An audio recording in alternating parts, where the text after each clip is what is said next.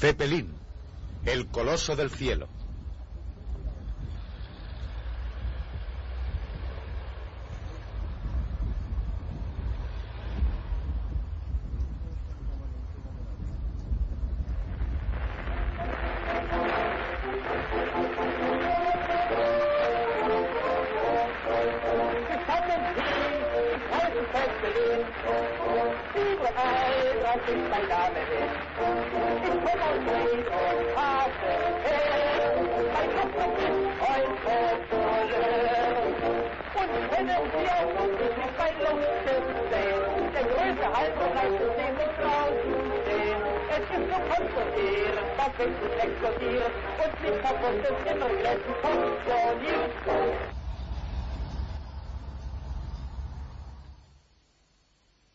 Despegue.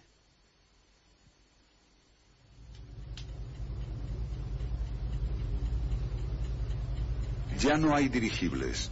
Los que se ven hoy en día son globos, globos publicitarios, balones de gas. No pueden compararse con el tamaño y grandiosidad de las antiguas naves flotantes. Los despegues eran espectaculares. En la época de los dirigibles, las tripulaciones tenían que botar la nave en la dirección del viento. Entonces formaban las tripulaciones cientos de voluntarios que eran llamados al lugar de despegue por medio de una sirena. Cada despegue era un acontecimiento masivo. Aparecía en las portadas de los periódicos. Por ejemplo, en la edición especial de un diario de Berlín el 15 de agosto de 1929, en que se decía, miles de personas han acudido. Nadie quiere perderse la salida de la aeronave. Continuamente llegan a la ciudad coches cubiertos de polvo que se dirigen al lugar de despegue. Hay más periodistas que abejas en un panal. El gentío saluda amigablemente al capitán y la nave despega. Los espectadores saludan, gritan entre apretones y empujones. Pronto dejarán de distinguirse sus caras. Cuando los cepelines volaban sobre nuestra ciudad. Así comienzan hoy en día muchas historias de entonces. La nave flotante es una reliquia de una época pasada, de una época en la que la fe en el progreso era absolutamente inquebrantable. Por donde quiera que apareciese un dirigible, los asombrados espectadores quedaban encantados. El cielo, el océano, podían surcarse en una nave. Un dirigible no vuela, flota. Flota como un barco, como una nave flotante.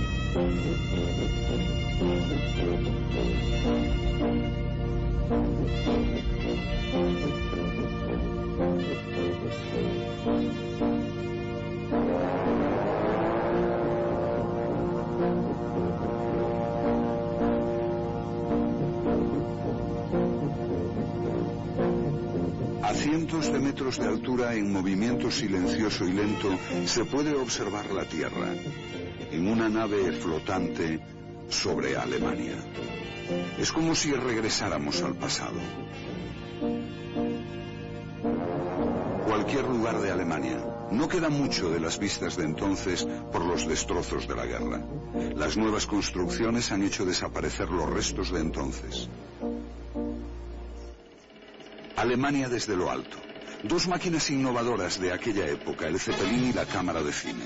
Dos máquinas que han ampliado el círculo histórico de la humanidad, han alcanzado nuevas metas y las han hecho realidad. La nave flotante estaba en todos los escenarios del mundo. Su historia refleja la de toda una época. Año 1900. Todo en Alemania está en movimiento. Se rehace Berlín sin demasiados lujos. Era el tiempo de las grandes empresas llevadas a cabo con una apasionada fe en el futuro.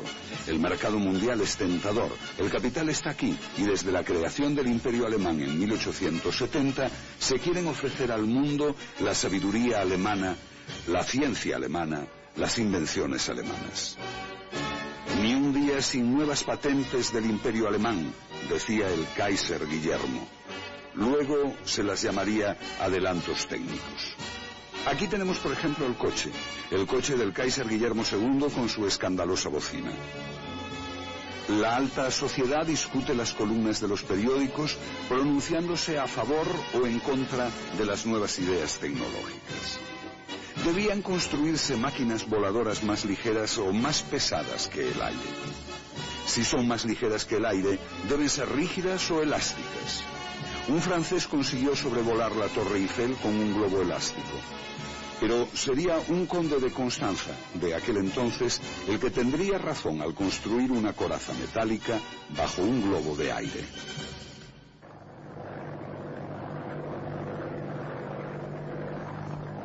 Vuelo de prueba de los dirigibles en el lago de Constanza. No tuvo mucho éxito aquel experimento, pero en definitiva, como ya hemos dicho, una nave flotante no vuela, flota.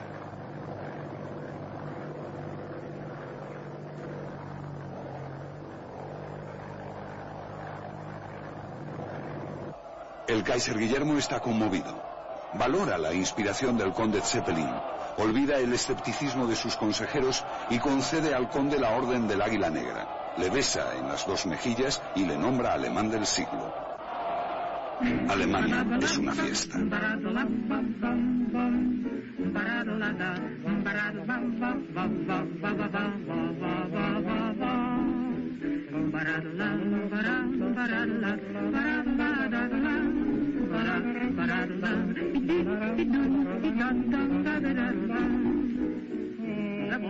Hugo von Hofmannsthal escribe en 1908, un hombre como este conde nos hace sentirnos valientes.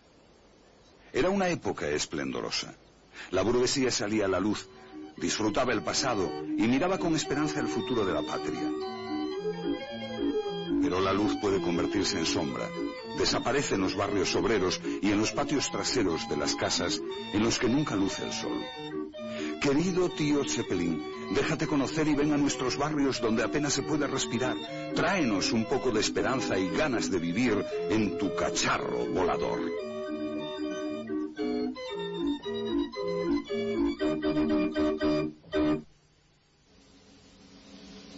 En aquellos tiempos muchas cosas empezaron, pero muchas otras desaparecieron para siempre. La época del imperio, en la época de los dirigibles. Los sueños y la esperanza cegaban a la gente.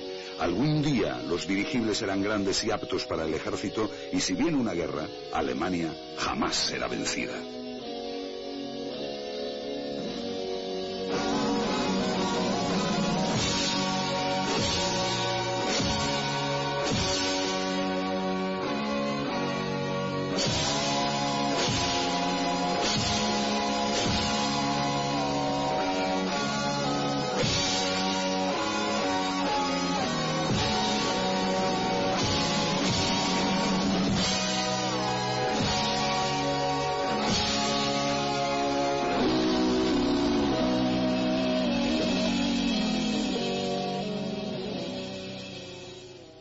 Sueño.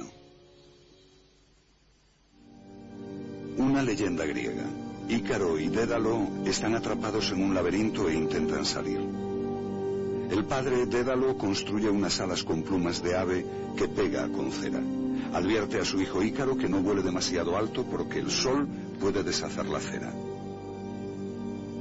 Pero Ícaro no hace caso y vuela cada vez más cerca del sol. Pronto se derrite la cera de las alas y cae al mar.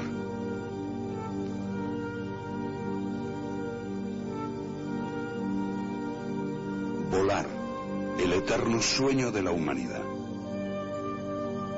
Leonardo da Vinci fue el primero que hizo bocetos, allá por el siglo XV, sobre las fases de los movimientos voladores que aún sirven de base a las construcciones actuales.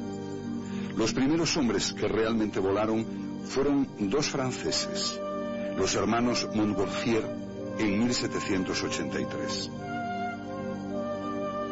Su invento fue imitado en toda Europa, pero los primeros aviadores no podían pilotar sus aparatos y eran dominados por los elementos. Las leyes del vuelo fueron un secreto durante más de 100 años, lo cual no impedía seguir diseñando nuevos tipos de aviones, construcciones extravagantes, fruto de un sueño.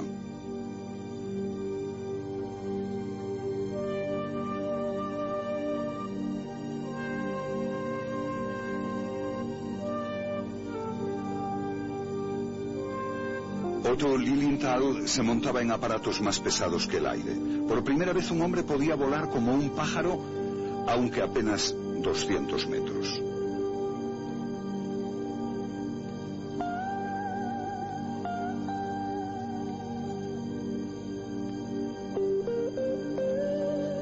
1899, Santos Dumont pilotó por primera vez sobre París un avión más ligero que el aire. El conde Ferdinand von Zeppelin, un general de caballería retirado, estaba convencido desde un principio de la importancia de los globos dirigibles. El 2 de julio de 1900, su nave, el LZ-1, se elevó por primera vez sobre el lago de Constanza, cerca de Friedrichshafen, durante 17 minutos. Un acontecimiento mundial aunque un desastre financiero para el conde. Había invertido todo su capital en la realización de su idea, pero el gran evento se retrasó. Su fracaso parecía solo una cuestión de tiempo. Más tarde, el desastre del 5 de agosto de 1908. El LZ-4 tuvo que hacer un aterrizaje forzoso en Echterdingen, cerca de Stuttgart. A pesar del fuerte viento, se consiguió sujetar la nave al suelo. Para el conde fue una demostración de que sus naves podían aterrizar en cualquier sitio. Pero de pronto se desató una fuerte tormenta y el viento arrancó el globo de sus anclajes. Se incendió y ardió en cuestión de segundos. No hubo heridos. Entonces ocurrió algo excepcional. En el mismo lugar del accidente dio comienzo una colecta que pronto se extendió por todo el país. En poco tiempo se recaudaron más de 6 millones de marcos. El entusiasmo por los dirigibles contagió a toda la nación. El conde, un héroe. Era el comienzo de una leyenda. Alle waren unentbehrlich. Nur mit solchen geordneten Verbindungen der verschiedenen abgestuften Gaben und Kräfte war das hohe Ziel zu erreichen. Meine Luftschiffe werden bald zu den betriebssichersten Fahrzeugen zählen, mit welchen weite Reisen bei verhältnismäßig geringster Gefahr für Leib und Leben resultaten ausgebaut sind.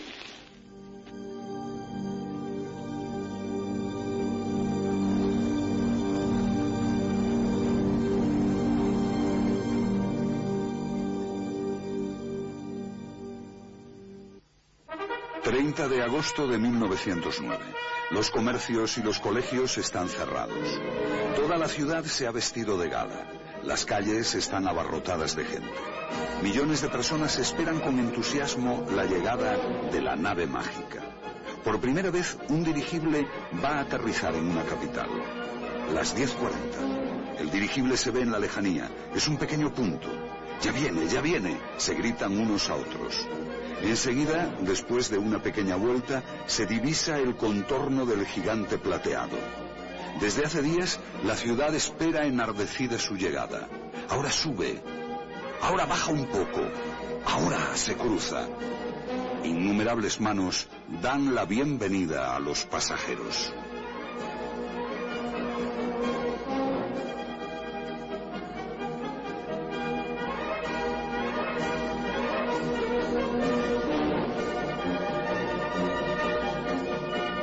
Como demostración, el dirigible sobrevuela los lugares más importantes de la ciudad, los jardines, el Palacio Real.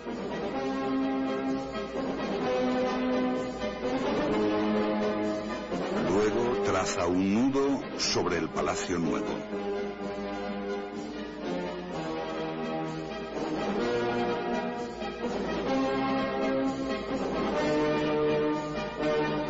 Casi dos horas duró el vuelo del Zeppelin sobre la ciudad, para terminar la columna triunfal y el edificio del Congreso.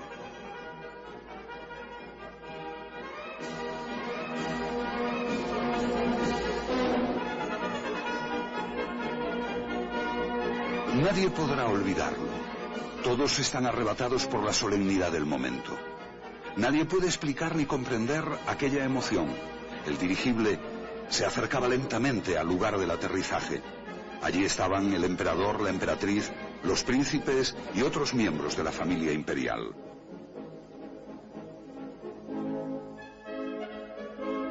El dirigible se dirigía en línea recta hacia el campo de aterrizaje, acercándose más y más a la tierra. Casi no se podía distinguir al conde Zeppelin.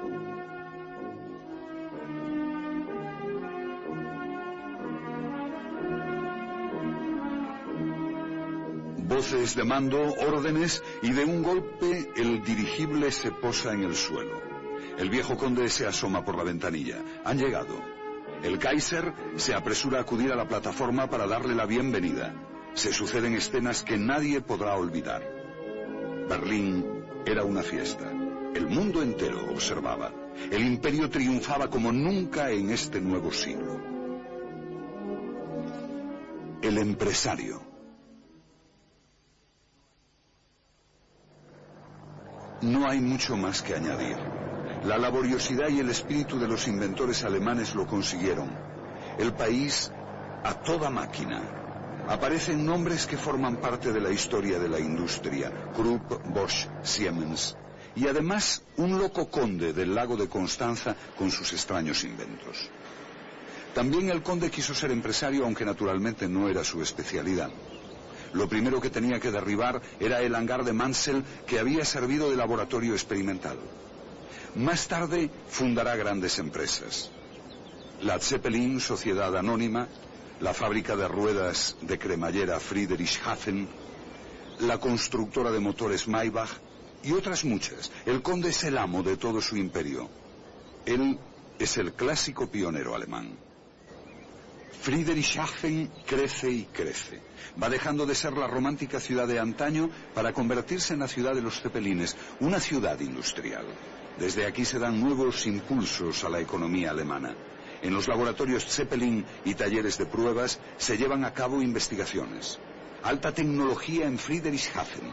Se investigan las leyes de la aerodinámica, se miniaturizan los instrumentos de navegación de grandes tonelajes anteriores, sus experiencias con el nuevo material, aluminio, y su adaptabilidad para la construcción aeronáutica sirven de base para los aviones totalmente metálicos de nuestros días y siempre que emprendía el vuelo un nuevo aparato, el público era testigo inevitable del acontecimiento.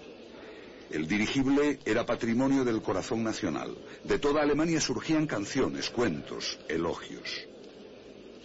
Cada nuevo Zeppelin era un triunfo. Muchos tenían el gran sueño de volar por todo el mundo en una de estas naves flotantes. Y fue posible. En 1909 el conde Zeppelin funda la Delage Sociedad Anónima con rutas y planes de vuelo fijos. El pasajero debía sentirse como en un auténtico crucero. Todos se esfuerzan en hacerlo más rápido, más seguro, más lujoso. Nunca había viajado el pasaje tan a gusto. Hasta la Primera Guerra Mundial, las siete naves de la Delage transportarán a unos 40.000 pasajeros. La gran meta era la vuelta al mundo. La aeronave más famosa de la DELAG fue el LZ-127 Graf Zeppelin. Se construyeron por todo el mundo talleres, naves de abastecimiento y oficinas de correspondencia. El viaje permitiría conectar todos los continentes, investigar desde el aire regiones desconocidas y otra cosa importante para el conde, el tráfico postal aéreo. Los dirigibles llegaron a hacer realidad ese sueño, con el Conde Zeppelin se podía hacer un auténtico crucero aéreo. Friedrichshafen, Lake Horst, Friedrichshafen Río, de 40 a 70 horas, dependiendo de la dirección del viento. Cambio de turno. Trabajar en los talleres Zeppelin era un honor, pero el trabajo era duro y peligroso. En Friedrichshafen se construía una nave detrás de otra, del LZ-1 al LZ-130 se convirtió en una empresa aeronaval en toda regla. Lo que se construía en estas factorías eran sensaciones técnicas. Cada nuevo aparato mejoraba el anterior, pero el principio básico era siempre el mismo. ¿Cómo estaba hecho un globo dirigible? En primer lugar, los largueros de aluminio iban uniendo el armazón. Ya en el primer documento de la patente del conde se describen todas las características esenciales del aparato. El cuerpo cilíndrico consta de tablones y largueros. En el interior van las celdillas de tela engomada con gas flotante. Por fuera, una cubierta de tela. Se monta un aro de 30 metros de diámetro. Cada nuevo aro queda unido con los largueros al armazón ya terminado. Cada larguero de aluminio va reforzado con cuerda de piano. El Grand Zeppelin llevaba 130 kilómetros de alambre. Este refuerzo alámbrico nivela la fuerza que se produce en la parte superior de los anillos y en la parte inferior de los mismos por el balanceo y por el escape de gases. La nave está dividida en 17 segmentos. Cada uno lleva un depósito de gas. El reforzamiento alámbrico nivela la diferencia de flotabilidad del oxígeno al entrar en los depósitos de gas.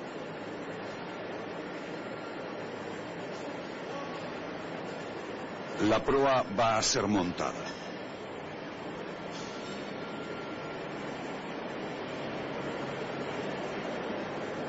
Una vez terminada, la nave tiene una longitud de 237 metros y pesa 50 toneladas, pudiendo soportar una carga de casi el doble. Es una red de miles de alambres, largueros de aluminio y tela, casi una obra de arte.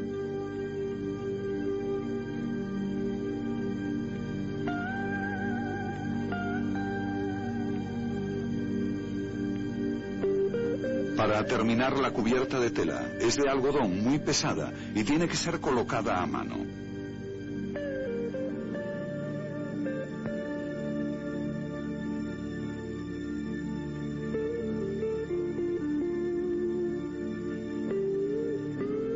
Sobre ella, una capa de pintura protectora, serlón mezclado con polvo de aluminio, que da al cepelín su característico color plateado.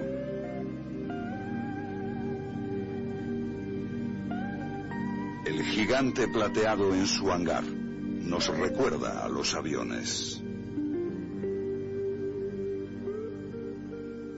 La guerra. Julio de 1914, la guerra estalla en Europa.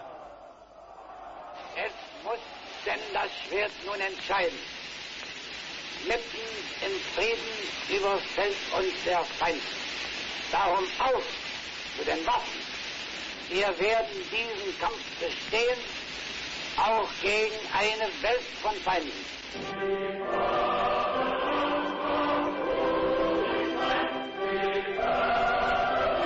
Movilización. Los soldados se alistan con entusiasmo. Los militares del Kaiser llevan ventaja a sus enemigos, y eso que habían dudado durante años sobre la idoneidad de los globos dirigibles para la guerra.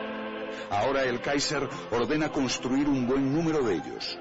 Flotas de dirigibles bombarderos amenazan las ciudades enemigas. Se construyen aeródromos especiales para la Marina y el Ejército. Otros países como Inglaterra y Francia confían mucho en este arma milagrosa e incorporan dirigibles a su ejército. La principal tarea de los globos dirigibles, vuelos de inspección detrás del frente y bombardeos. Estos vuelos duran de 15 a 20 horas y se realizan casi a diario. Se produce un rápido avance tecnológico. Por primera vez se construyen naves para vuelos de larga duración. Con su gran radio de acción, los dirigibles aventajan a cualquier otro avión. Vigilan los accesos al Mar del Norte y protegen a la flota de ataques por sorpresa. Cada ataque con los dirigibles es para la tripulación una misión mortal. Ataque aéreo a Inglaterra según el relato de un testigo ocular.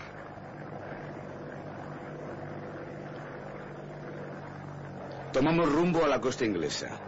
¿Qué nos deparará en las próximas horas? Máxima tensión. Por fin vamos a hacer realidad nuestro deseo de atacar Inglaterra. El corazón nos late cada vez más fuerte. Aparece la costa británica. Se divisa claramente el oleaje. Inglaterra está ante nosotros como un atlas. Tras la descripción de los ataques habidos hasta ahora, nos preparamos para un ataque infernal. No vemos nada. ¿Querrán tendernos una trampa? De cualquier forma, decidimos no meternos dentro y elegimos la ciudad de York como objetivo del ataque. Llegaremos por la noche. El efecto de nuestras bombas es fulminante.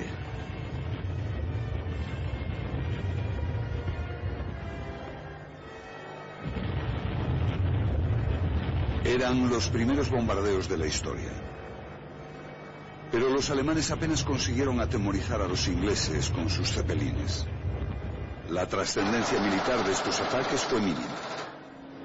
Para los aviones de caza ingleses, los dirigibles fueron una presa fácil.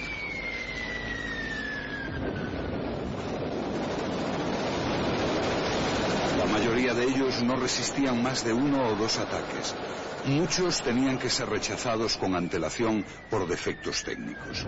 Dependían extremadamente del tiempo, de las nubes o de la niebla para esconderse del enemigo.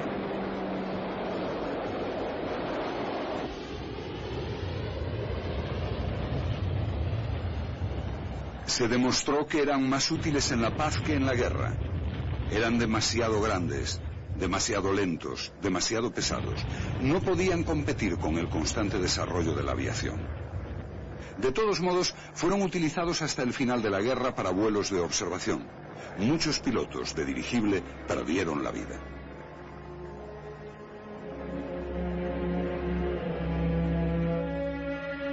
El 8 de marzo de 1914, en plena guerra, muere el conde Zeppelin.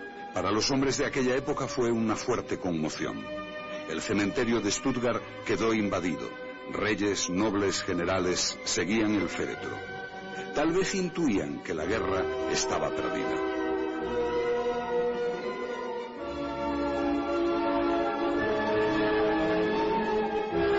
El último adiós al conde. Un cepelín vuela sobre su tumba. Las albas de honor.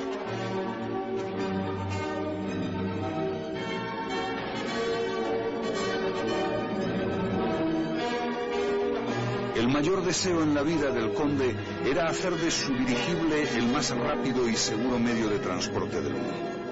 Dejó una gran fortuna. En su testamento determinó que los beneficios de sus empresas debían invertirse en la construcción de un dirigible que diera la vuelta al mundo. Pero los ganadores de la Primera Guerra Mundial tenían otros planes. La vuelta al mundo. Friedrichshafen al final de la guerra. Se pudo evitar el destrozo de los hangares. Según estableció el Tratado de Versalles, Alemania no podía construir más cepelines. Pero los sucesores del conde persuadieron a los vencedores para proceder a la reparación de los que estaban dañados. El doctor Hugo Eckena se hizo cargo de la herencia del conde. Bajo sus órdenes, la construcción de dirigibles volvió a resurgir. Und so geschah es.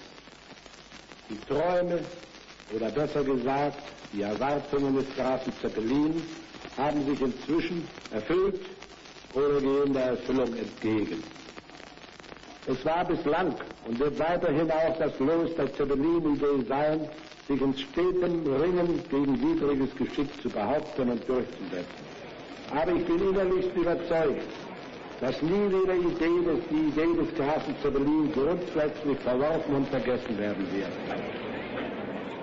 El sueño del conde se hizo realidad el 15 de agosto de 1929. La vuelta al mundo. Por primera vez, un dirigible iba a dar la vuelta al mundo. Apenas había experiencia de viajes regulares entre Europa, América y Sudamérica, ya que la vuelta al mundo exigía ciertas condiciones de navegación y aprovisionamiento. Solo había tres escalas, Tokio, San Francisco y Lakehurst.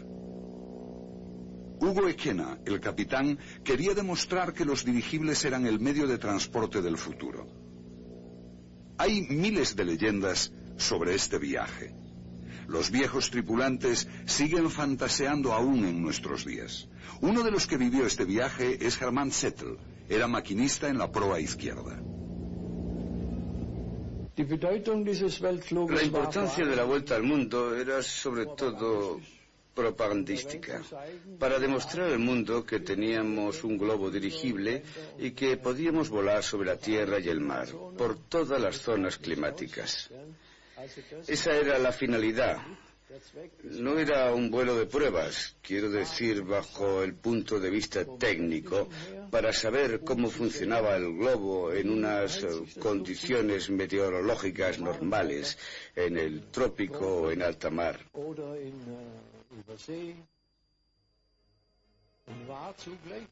Y era a la vez una buena propaganda de Alemania para que la gente dijera, caramba, si los alemanes pueden hacer eso, podrán hacer mucho más. Berlín. El mundo entero viajaba. Durante dos semanas la prensa no hablaba de otro tema.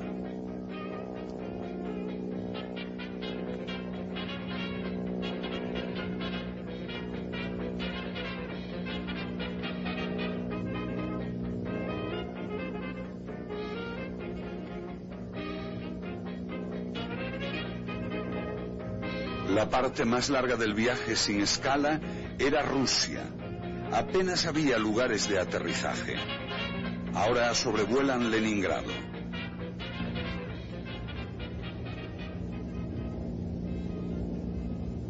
Para los pasajeros aquello era una expedición a un mundo desconocido.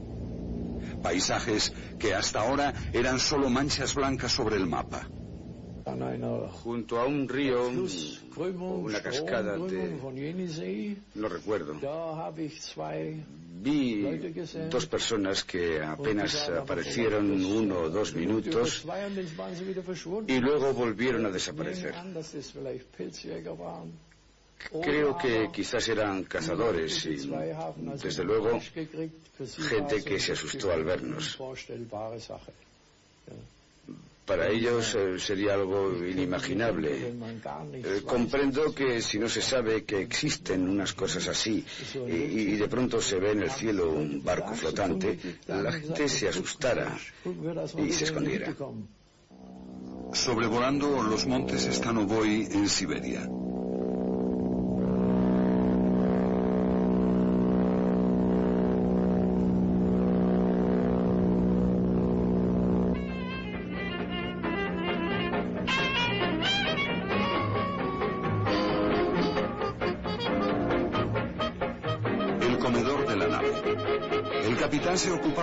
Personalmente de los huéspedes. No se puede hablar aquí de las incomodidades propias de una expedición. La vida a bordo se desarrollaba normalmente para los pasajeros como si estuvieran en un hotel. Tenían camas, desayuno, café a mediodía y por la tarde cena. Había una variada carta de bebidas. Era muy agradable el viaje. Eso sin duda. El globo no se movía ni hacía ruido. Un globo es muy parecido a un avión.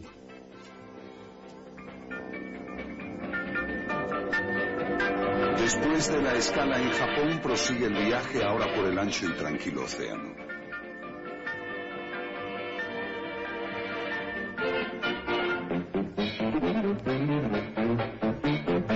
El día de la llegada a Nueva York, un recibimiento triunfal.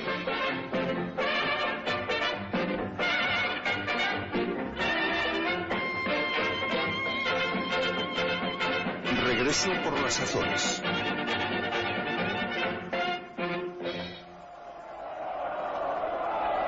Llegada a Friedrichshafen. Hugo Eckner había colaborado para dar a conocer al mundo el nombre de Alemania.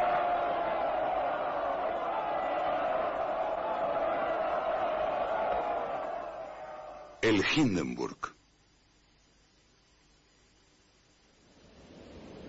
En 1936 se construyó un nuevo dirigible, el Hindenburg, con 200.000 metros cúbicos, el doble del Graf Zeppelin.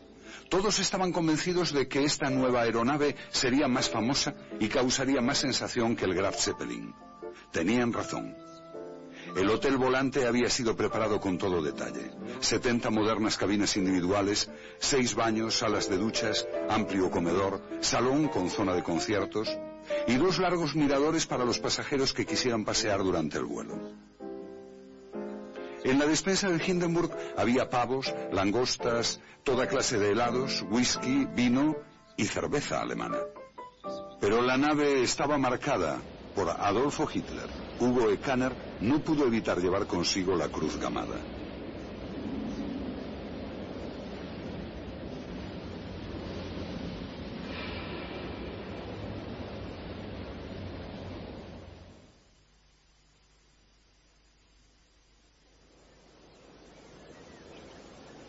...26 de marzo de 1936... ...el Graf Zeppelin y el nuevo Hindenburg despegarán para su vuelo conjunto por Alemania. Era una misión propagandística del nacionalsocialismo.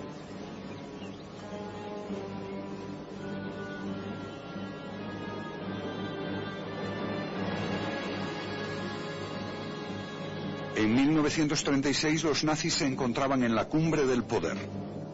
1936 fue también el año de los Juegos Olímpicos de Berlín. El mundo quería querer en la paz y los dos dirigibles debían demostrar las intenciones pacíficas de Hitler.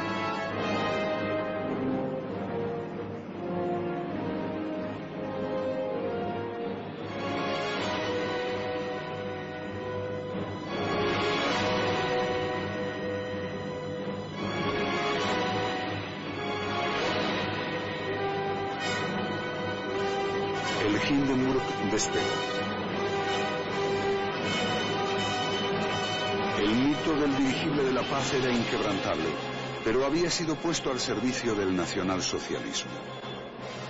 De nuevo iba a ser utilizado como medio de propaganda.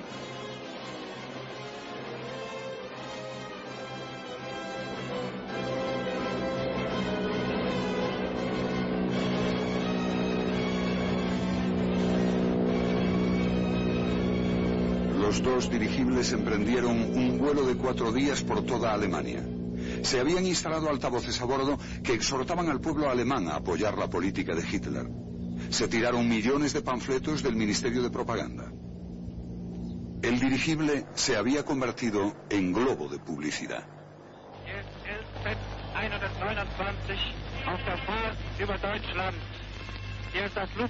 Hindenburg wir überbringen euch die Grüße aus dem Reich. Gerade jetzt in diesen Tagen, wo wir alle nur an einen denken, an unseren Führer Adolf Hitler. Wir sind gestern Nachmittag um 15.21 Uhr in Löwenthal, in der großen Halle in Löwenthal bei Friedrichshafen am Bodensee gestartet.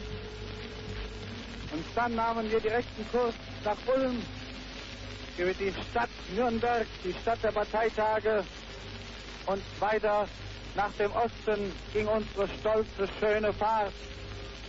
Aber im Morgengrauen gegen 6 Uhr, als wir an die Fenster traten, da waren wir über Tilsit. Wir grüßten Tilsit Achtung, Achtung, LZ 129 darf ich euch einen Augenblick unterbrechen. In diesem Augenblick habt ihr den Adolf Hitler Platz überquert. Tausende von Menschen stehen dort unten, die einen Fackelzug hinter sich haben. Und nun umjubeln euch Tausende auf dem Adolf Hitler Platz. Horcht einmal hin, horcht den Gruß der Stadt Hamburg. Al cabo de dos años ambos dirigibles volverían al servicio civil y comenzaba la época de las travesías transatlánticas. Muchos acontecimientos fueron celebrados en estos viajes. Así, por ejemplo, se celebró la primera misa a bordo, lo que en época anterior había sido terminantemente prohibido por el riesgo de derramar el vino eucarístico. El Papa se convenció al saber que un tintero había soportado muchas horas de vuelo sin derramarse. La nave flotante estaba acreditada en todas partes. La realidad era otra bien distinta. Las nuevas técnicas buscaban más altura, más velocidad, más distancia. Y hoy en día sigue siendo así. En los planes de guerra de los nazis no figuraban los dirigibles. Leyhurst, Estados Unidos, 6 de marzo de 1937.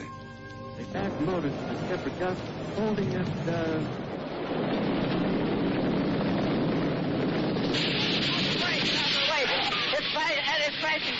It's crashing terrible. Oh my, get out of the way, please. It's burning, bursting into flames, and, and it's howling on the morning bath, and all the folks agree that this is terrible. This is the one of the worst catastrophes in the world. Oh, it's, it's, it's a great 20, oh, four or five hundred feet into the sky, and it's a terrific crash, ladies and gentlemen. It's smoke and it's flames now, and the flame is crashing to the ground. All the humanity and all the passengers leaving around it. I told you, I can't talk to people. There's friends around there. It's a, it's, it's a, oh, I can't talk, ladies and gentlemen. Desde aquel día desaparecieron los globos dirigibles del cielo. Friedrichshafen al final de la guerra en 1945. La ciudad está prácticamente destruida y con ella todo lo que pudiera recordar a los dirigibles. La reconstrucción de los años 50 fue lenta. Se reconstruyó uno de los hangares, pero nunca volvieron a fabricarse aquellos globos. Epílogo. Friedrichshafen hoy. Solo algunos recuerdan su grandioso pasado. En una de las calles, un monumento. Aquí, en este lugar, construyó el conde Zeppelin su primer globo dirigible. En medio de la ciudad, en el nuevo ayuntamiento, el Museo Zeppelin. Una sala en la que se exponen los modelos de los dirigibles más importantes, desde el primero hasta el Hindenburg. Unos 80.000 visitantes vienen cada año. La fantasía y la fascinación por el gigante plateado permanecen inquebrantables. La pieza más valiosa del museo, un motor Maybach original del LZ-127. Su giroscopio fue un sensacional avance técnico en la construcción de los dirigibles. Las empresas de sus seguidores son las que más trabajo proporcionan el punto fuerte de su producción, el tratamiento de los metales. Fundadas por el conde Zeppelin, estas empresas hicieron de Friedrichshafen una de las ciudades más ricas de la República Federal. La ciudad tiene como norma del Consejo de Administración no volver a hablar de la construcción de un dirigible. La ciudad de Friedrichshafen, en concreto los talleres metalúrgicos Zeppelin, que ya pertenecen ahora a la Fundación Zeppelin de la ciudad de Friedrichshafen, han investigado durante años en este terreno. Tuvieron empleado a un ingeniero de Zeppelin que había colaborado en su profusión mundial y su control. Tuvimos que emplear a gente así porque habíamos llegado al convencimiento de que no podíamos volver a llevar a cabo una colecta para revivir los dirigibles. En el monumento a von Zeppelin, en las orillas del lago de Constanza, se recoge una frase del conde. Solamente hay que querer y creer. Así se conseguirá. Era una exhortación. En su testamento, el conde dispuso que los beneficios de sus empresas debían ser utilizados para el vuelo que daría la vuelta al mundo, pero no se cumplió. Más alto, más rápido, más lejos. Solo eso valía la pena. ¿Quién va a volver a la idea de los globos dirigibles? ¿Quién va a pensar en ellos? Múnich, septiembre de 1928. Como siempre, la gente celebra algo relacionado con un globo. Todavía no está afectada por la tragedia del Hindenburg, apenas ya reconocible pero siempre admirado y elogiado. ¿Quién será capaz de empezar de nuevo? Múnich hoy. Un dirigible sobrevuela la ciudad. Un empresario ha hecho realidad el sueño. Múnich será pronto la cuna del primer dirigible alemán para viajeros después del legendario Hindenburg. Muchos otros vendrán después. Hay planes para construir nuevos dirigibles en Alemania, naves con una infraestructura mínima y escasos medios de servicio que podrían solucionar los problemas de comunicaciones en el tercer mundo. Hay planes similares en América, Inglaterra y la Unión Soviética. El Zeppelin, el dirigible como alternativa, la nave flotante, es una nueva utopía.